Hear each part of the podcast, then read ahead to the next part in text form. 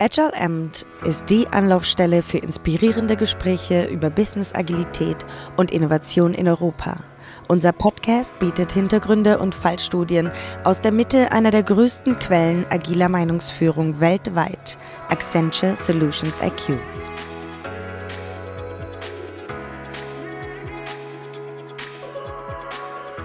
Willkommen zu einer weiteren Ausgabe von Agile Amt Dach. Ich bin euer Gastgeber Alexander Böser und im heutigen Experteninterview betrachten wir das Thema virtuelle PI-Plannings. Mein heutiger Gast ist Kirsten Lange. Kirsten startete ihre Karriere im Bereich Business Customer Experience Management und setzt sich seit mehreren Jahren mit agilen Projekten auseinander. Kirsten ist aktuell in der Rolle als Release Train Engineer in einem großen IT- und Business-Transformationsprojekt unterwegs mit über 30 Teams verteilt auf mehrere Lieferanten und mehrere Regionen weltweit. Kirsten, vielen Dank, dass du dir die Zeit heute nimmst, mit uns aufzunehmen. Hi Alex, danke, dass ich hier sein darf. Du hast deine, ähm, du hast deine Karriere nicht in der Agilität gestartet. Du hast im Customer Experience Management Bereich gearbeitet. Ähm, wir hatten uns kurz drüber unterhalten. Es ist damals eher im, im klassischen Wasserfall ähm, Approach unterwegs warst. Wie bist du zu der Agilität gekommen? Ja, es war eigentlich ganz naheliegend. Also ähm, wir haben als Unternehmen uns entschieden, den Schritt zu machen, ähm, von dem klassischen Wasserfall an vielen Stellen in Richtung Agilität zu wechseln. Und Customer Experience äh, Management ist natürlich ähm, da grundsätzlich schon sehr, sehr ähm, agil im, im Mindset. Das heißt, im Endeffekt ähm, erlebt man natürlich vorrangig ähm, im Sinne des Kunden Produkte zu designen und den Kunden in den Vordergrund zu stellen, kundenzentriert zu sein und ähm, deshalb ist Agilität etwas, was natürlich den Menschen, die aus Customer Experience Management kommen, sehr nahe liegt und auch Spaß bereitet. Und äh, dementsprechend war dann der Schritt für mich recht einfach, übers äh, Customer Experience Management viel Design Thinking zu machen und immer stärker in Richtung agile Methoden und agile Projekte. Cool, jetzt bist du als ähm, RTE eher prozesslastig unterwegs. Ähm, normalerweise kenne ich es oft, dass du den Weg von der IT in die ähm, in, ins Business gehst. Ähm, jetzt hast du mehr oder weniger es ein bisschen andersrum gemacht. Wie bist du zu der RTE-Rolle gekommen? Zufall. Ähm, wie es so häufig ist im Leben. Ähm, ich habe ähm, eigentlich über meine Rolle in Customer Experience ähm, zunächst eine Product Owner Rolle gemacht im, im gleichen Projekt oder in den Beginn dieses Projektes. Und ähm, da es keinen Product Owner gab äh, zu der Zeit und äh, in den Anfängen von Agilität, ich, du wirst es wahrscheinlich auch kennen, ist es häufig so, dass äh, man das noch nicht so ganz lebt. Es gibt nicht alle Rollen, es wird nicht alles einwandfrei besetzt, wie das die Methodik sagt. Und äh, die Situation war bei mir im Team genauso. Es gab halt eine kein Product Owner und kein Scrum Master, sondern es gab halt mich in Kombination und gleichzeitig irgendwie auch so ein bisschen Teammitglied. Und ähm, so bin ich da reingestolpert, habe das wohl ganz gut gemacht. Und als es dann darum ging, die RTE-Rolle zu besetzen und man jemanden gesucht hat, wurde ich halt gefragt, ob ich mir nicht vorstellen kann, das zu machen. Habe dann erst gezögert und war so, ich weiß gar nicht so ganz, was die Rolle tut.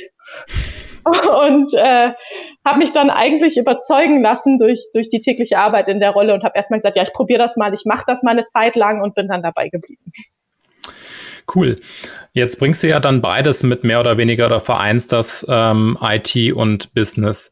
Ähm, wie hilft dir das in deinem im jetzigen Transformationsprojekt? Ähm, ich habe es eben eingangs schon kurz erwähnt mit über 30 Teams. Ähm, was, was strebt ihr so, was strebt ihr an? Ähm, also ich glaube, dass, dass ein Hauptziel ähm, sein sollte, dass wir in diesem Projekt wirklich Business und IT stärker vereinen. Und da ist es natürlich ähm, sehr, sehr hilfreich, den Background aus dem Business zu haben und in einer IT-Rolle zu sein. Ähm, und da diesen Wandel einfach auch mitzumachen, beides nah zusammenzubringen und die IT auch basierend auf den Needs des Kunden und des Businesses ähm, aufzubauen und ähm, die entsprechenden Produkte so zu gestalten. Mhm. Mit Blick auf die ähm, Corona-Situation, wie hat sich ähm, das agile Zusammenarbeiten verändert und ähm, besonders hinsichtlich der ähm, Big Room Plannings? Ähm, was kannst du da jetzt rückblickend zu sagen? Naja, also dadurch, dass wir viele Teams haben und weltweit arbeiten, ähm, du hast es ja eingangs erwähnt, wir haben viele verschiedene Standorte. Wir reden über, über England, über Israel, Indien, Deutschland, ähm, Zypern, viele verschiedene Länder, viele verschiedene äh, Kulturen, Lieferanten, haben wir sehr, sehr viel virtuell gearbeitet. Nichtsdestotrotz war es natürlich erstmal so im ersten Moment, puh, okay, was machen wir jetzt? Weil man muss dazu sagen, wir haben den denkbar unglücklichsten Zeitpunkt gehabt. Ähm, in der ersten Woche des, ähm, des Shutdowns war es tatsächlich so, dass wir unser PI-Planning hatten. Das heißt, ähm, es war von der Vorbereitungszeit an nötig, dass wir früh Entscheidungen treffen, früh überlegen, was tun wir denn. Und wir haben uns eigentlich das erste Mal ähm, so im, im Februar damit auseinandergesetzt und überlegt, was könnte man machen? Machen wir einen Fallback-Plan ähm, im, im Zweifel, dass wir es äh, wirklich ähm, eher, eher distributed machen, weil zuvor haben wir eben tatsächlich versucht, alle Personen weltweit zusammenzubringen an einem Standort. Ähm, und haben dann aber ähm, Anfang März bereits entschieden, dass wir glauben, dass es sinnvoll ist, ähm, sich ähm, maximal eben in bestimmten Räumen in den Locations zu treffen und keine Großraumveranstaltung zu machen. Und dann war der Schritt relativ einfach zu sagen, dadurch, dass man sowieso alles virtuell vorbereitet, gerade auch eben für die Big Room ähm, Slots, die man hat, die man in der großen Audience macht, ähm, dass wir dann kurzfristig wirklich entschieden haben, okay, wir machen es ähm, voll virtuell mit allen Teilnehmern und ähm, das Konzept dafür lag eben schon in der Schublade, dadurch, dass wir vorher ähm, in dem ähm, Setup äh, das ebenfalls benötigt hätten. Dann haben wir eben die Entscheidung getroffen. War eine Challenge. Ähm, sicherlich, es gab viele Überstunden äh, bei vielen Lieferanten, bei vielen Kollegen, die unterstützt haben. Ähm, aber unterm Strich muss man sagen, dass es, wir sind vom, von der Maturity des Teams, äh, sind wir noch recht in den Anfängen gewesen und das Team hat sich da sehr, sehr gut drauf eingelassen und eingestellt. Wir haben äh, im Endeffekt ähm, versucht, über die agilen Tools, die wir nutzen, ähm, möglichst viel Hilfestellung zu geben.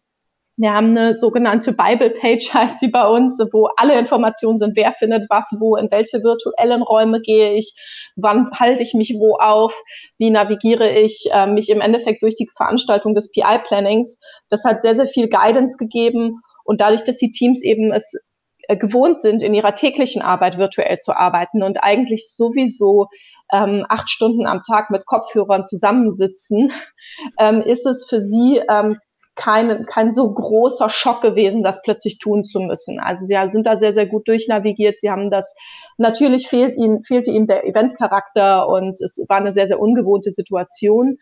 Ähm, aber das PI-Planning an sich, wenn man sehr, sehr gut organisiert und versucht, wirklich ähm, die, die Hilfestellung zu geben, und das hat bei uns sehr, sehr gut funktioniert, ähm, dann klappt das doch sehr, sehr gut. Natürlich sind aber Challenges da, wie das Dependency Management. Ähm, das heißt, wie, wie arbeiten denn die Teams untereinander miteinander? Weil einen abgeschlossenen Raum zu schaffen für ein Team, das ist noch recht simpel, aber dann die Kommunikationsplattform herzustellen, ist dann doch recht schwierig. Super. Jetzt hast du gesagt, ähm, es gab da mehr oder weniger schon eine Blaupause in der, in der Schublade und ähm, ihr musstet es dann nochmal ähm, adaptieren. Das heißt, ihr hattet schon überlegt, wie kann man virtuell in mehreren äh, Locations zusammenarbeiten. Ähm, was hat es denn jetzt noch gebraucht, diesen, diesen Plan umzusetzen? Wie groß war denn da das Team ähm, um dich herum, um halt jetzt mit diesen äh, 30 Teams sich nicht an, an drei Locations oder vier Locations zu treffen, sondern wirklich jeder an seinem eigenen Schreibtisch? Puh. Also ich würde mal sagen, das Team, was im Hintergrund gearbeitet war, hat, waren so roundabout 10 bis 15 Personen, die geholfen haben, ähm, die, die sich ähm, tatsächlich dann damit auseinandergesetzt haben, all diese Seiten, die wir ja auch brauchen, um die, die Kollegen durchzunavigieren, durch die Veranstaltung aufzusetzen, die technischen Räume zu schaffen. Also ähm, einen virtuellen Raum ähm, tatsächlich anzulegen, zu erstellen, worin die Teams arbeiten, ihnen auch die entsprechenden Tools mit an die Hand zu geben. Wir mussten ganz neue Tools nutzen, mit denen wir zuvor nicht gearbeitet haben. Ähm, natürlich waren, waren ähm, die Kollegen zum Beispiel äh, gewohnt, ein, ein normales Conferencing-Tool zu nutzen. Aber dadurch, dass wir ja drei Vendoren hatten, mussten wir einen Weg finden, ähm, womit alle arbeiten können, womit alle ihren Bildschirm teilen können, alle die Zugriffe haben. Und das musste getestet werden. Da mussten die Teams mit durch. Und da gab es dann doch einige Kollegen im Hintergrund. Ähm, die einen haben den Fokus auf die technische Umsetzung gelegt, die andere auf die methodische. Die nächsten haben sich vorrangig darum gekümmert, dass die Inhalte stimmen. Und das war sehr, sehr gut organisiert und ähm, sehr, sehr sehr gut äh, entsprechend dann auch durchgemanagt, damit das ähm, im Endeffekt den Teams so leicht wie möglich gemacht worden ist. Cool, vielen Dank. Ich glaube, da kommt euch auch der ähm, das zugute, dass ihr ein sehr großes Projekt seid und dann entsprechend auch die Kapazität der Leute habt, äh, die euch da unterstützen können. Jetzt hattest du eingangs schon gesagt, ähm, was ihr an Tools äh, benutzt habt. Waren das denn besondere Tools? Habt ihr denn Tools neu ongeboardet dafür oder habt ihr euch versucht, am, am Standard zu halten? Naja, also ähm, wir, wir hätten natürlich gerne viel, viel mehr äh, schnell ähm, genutzt. Das Problem ist natürlich immer, dass ähm, dass man äh, gerade in großen Unternehmen ähm, nicht mal eben so für alle Mitarbeiter neue Tools äh, in, äh, verwenden kann. Und äh, dementsprechend ähm, haben wir auch versucht, dadurch, dass wir eine große Mannschaft sind, die, die Veränderungen so klein wie möglich zu halten. Weil wenn wir über, über 30 Teams reden, heißt es, die Informationen müssen bei jedem Mitarbeiter ankommen. Und wenn man plötzlich neue Tools und viele neue Tools ausrollt äh, in so einer unsicheren Situation, in der die Mitarbeiter sowieso waren, ähm, dann ist das natürlich für die ähm, sehr, sehr schwierig. Und deshalb haben wir halt versucht, so wenig ähm, neue Tools wie möglich zu nutzen, ähm, sondern die bestehenden entsprechend zu adaptieren und anzupassen. Also wir sind dann eben in, in den Conferencing-Systemen, haben wir eben verschiedene Funktionalitäten und Features freischalten lassen, die es vorher nicht gab, haben dann Handouts und Guidance zugeschrieben, ähm, wie, wie das Ganze zu nutzen ist, ähm, haben auch Testläufe eben gemacht, damit die Teams wissen, was zu verwenden ist. Wir haben aber tatsächlich keine großen neuen Collaboration-Tools ähm, genutzt, äh, in denen wir jetzt plötzlich ein komplett virtuelles PI-Planning machen, sondern wir sind wirklich bei den Tools geblieben, ähm, in Form bei uns ist es zum Beispiel Jira Confluence in Kombination, die den, ähm, die die Basis dafür legen für unser PI-Planning. Wir haben keine großen Collaboration-Tools, ähm, Whiteboards oder ähnliches genutzt. Ähm, war zuerst eine Challenge ähm, und ähm, ähm, wir haben auch wirklich hin und her überlegt und viele Diskussionen ähm, dahingehend gehabt. Man muss aber sagen, dass wir gerade dort jetzt eine sehr, sehr gute Struktur gefunden haben. Wir haben inzwischen drei PI-Plannings ähm, ähm, virtuell gemacht und es ist eine Struktur, die alle kennen, mit der sich alle wohlfühlen, alle wissen, was zu tun ist und man hat alles auf einen Blick und man muss nicht ständig die Tools wechseln und deshalb ist es für uns tatsächlich die beste Möglichkeit gewesen. Das hört sich gut an.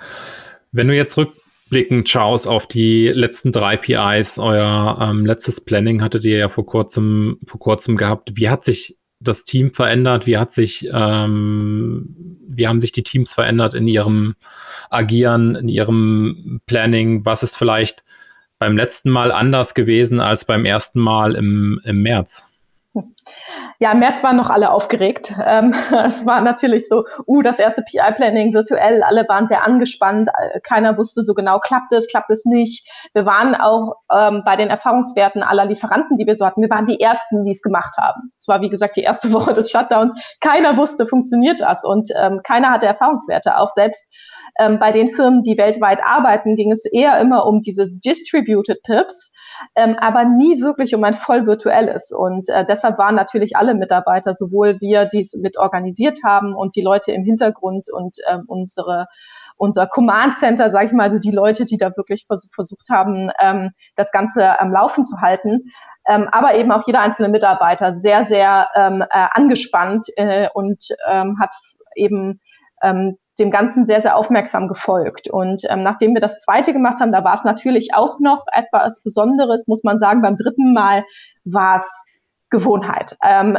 es war, ähm, es ist eigentlich ähm, für die Kollegen mittlerweile äh, genauso normal, es virtuell zu machen, wie es ähm, on-site zu machen.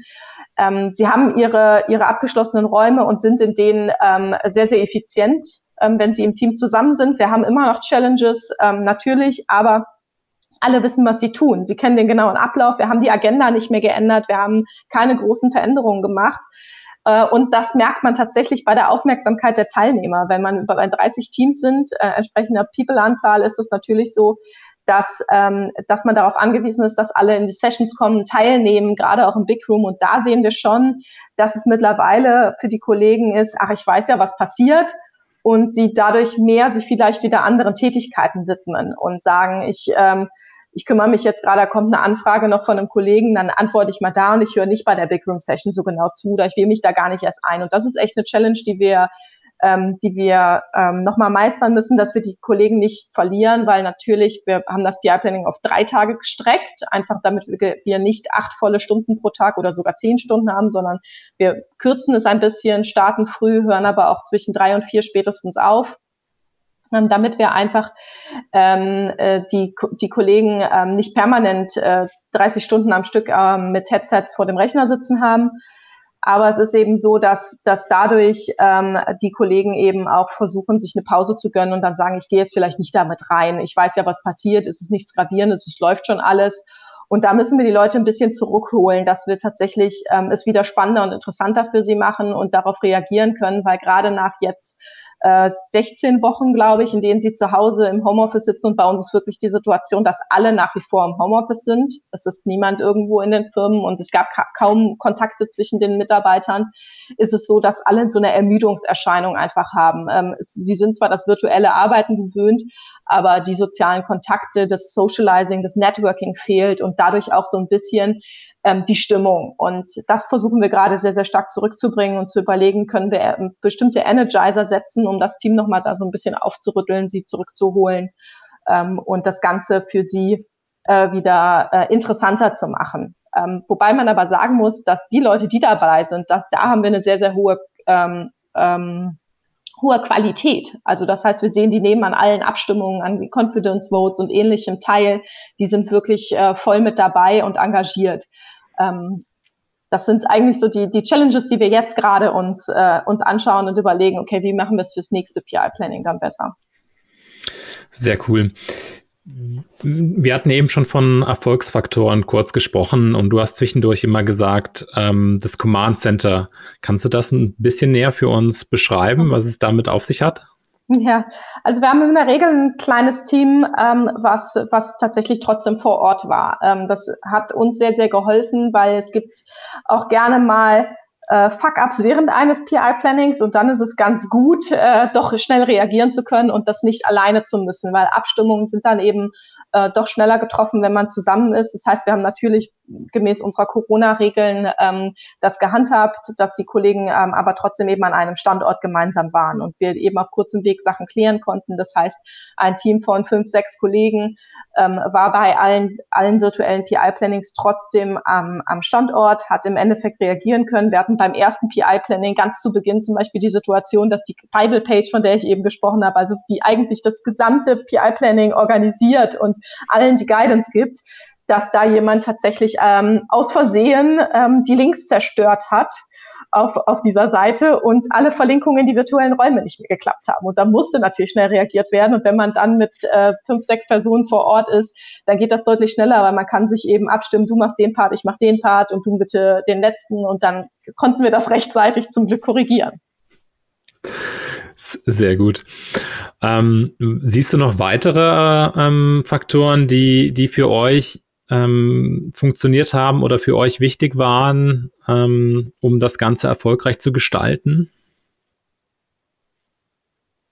Mhm, ich glaube, dass, dass alle mitgezogen sind. Also wir haben ein sehr, sehr gutes Team von, von Scrum Mastern, Product Ownern und auch vielen Coaches in den Teams. Ähm, also neben denen, die eben auch im Command Center unterstützt haben, ähm, gibt es ein, eine große Mannschaft an Leuten, die eben nicht tatsächlich in den Team Breakout sind, aber, ähm, aber einen großen Anteil an dem PI-Planning haben. Ne? Und da ist natürlich die Unterstützung der Scrum Master sehr, sehr wichtig, die, die im Endeffekt ähm, natürlich die Teams auch teilweise durch die Breakouts peitschen, wenn die Situation mal kommt. Es gibt eine Repräsentation Priorisierung, es passiert in so einem PI-Planning durchaus mal, dass sich Gegebenheiten ändern, dann liegt das eben viel an so Schlüsselrollen wie Scrum Master und Product Ownern, wie die reagieren. Und da haben wir wirklich tolle Kollegen, die, ähm, die entsprechend unterstützt haben. Und da, wo, wo wir entsprechend die Kollegen nicht haben, haben wir immer Coaches, die dann zur Seite stehen, unterstützen, reinspringen, sehr viel Flexibilität zeigen und ähm, das entsprechend möglich machen, dass wir da ähm, dann eben nach, nach wie vor on track unsere Pläne erstellen. Du hast kurz die Wichtigkeit von äh, verschiedenen Rollen angesprochen. Ähm, sind die bei euch dann auch nochmal explizit ähm, ausgebildet? Ähm naja, also grundsätzlich ist es so, dass wir ähm, ja nach Safe arbeiten ähm, und das heißt, jeder, der bei uns im Endeffekt in ein Team kommt, der wird ähm, erstmal mit einer Safe for Teams entsprechend geschult. Das gehört ähm, bei uns dazu. Ähm, Zusätzlich gibt es natürlich ein paar Schlüsselfunktionen, die zum Beispiel eine Dealing Safe oder eine PMPO-Schulung haben. Ähm, wir haben aber auch ein Konzept, ähm, was sich Knowledge Days nennt, wo wir eben Wissen mit speziellen Zielgruppen teilen. Das heißt, im Endeffekt ähm, gibt es dann mal einen Knowledge Day ähm, oder einen Agile Knowledge Day, ähm, der speziell für Scrum Master ist oder einen für Product Owner, ähm, so dass wir tatsächlich da versuchen, die Rollen zu enablen. Es ist aber auch sehr, sehr viel tatsächlich Coaching on the Job und rein finden. Ähm, das muss man schon sagen, dass sehr, sehr vieles der Erfahrungswerte kommt dann durch, durch das Coaching, durch die Erfahrungswerte, die von anderen geteilt werden und den, den Support, den wir da haben. Cool, vielen Dank. Dann eine letzte Frage. Wenn du dir was wünschen könntest ähm, bezüglich Impediments, die du jetzt auflösen könntest hm. mit einem Fingerschnips, was, was würde dir hier einfallen? Naja, wir sind, wie gesagt, in der Transformation und das heißt auch, äh, dass sich bei uns vieles verändern muss. Und wir kämpfen tatsächlich schon heute noch sehr mit dem mit dem Punkt, dass wir Teilzeitressourcen haben. Ähm, das heißt, ähm, Ressourcen, die nebenbei noch Linientätigkeit machen müssen oder machen dürfen. ähm, für, für unseren Fall ist es halt tatsächlich dann immer etwas schwierig. Das heißt, mein größter Wunsch wäre, dass wir in der Transformation äh, den Schritt gehen können, dass wir tatsächlich alle Mitarbeiter, die bei uns involviert sind im Projekt, auch wirklich dann voll einbeziehen können, um den äh, Kollegen auch das Leben deutlich leichter zu machen. Super. Vielen, vielen Dank, dass du dir die Zeit genommen hast, heute mit uns aufzunehmen. Gerne. Vielen Dank, dass du dir diese Ausgabe von Agile Amt angehört hast. Wenn du etwas Neues gelernt hast, würden wir uns freuen, wenn du einem Freund, Mitarbeiter oder Kunden von diesem Podcast erzählst.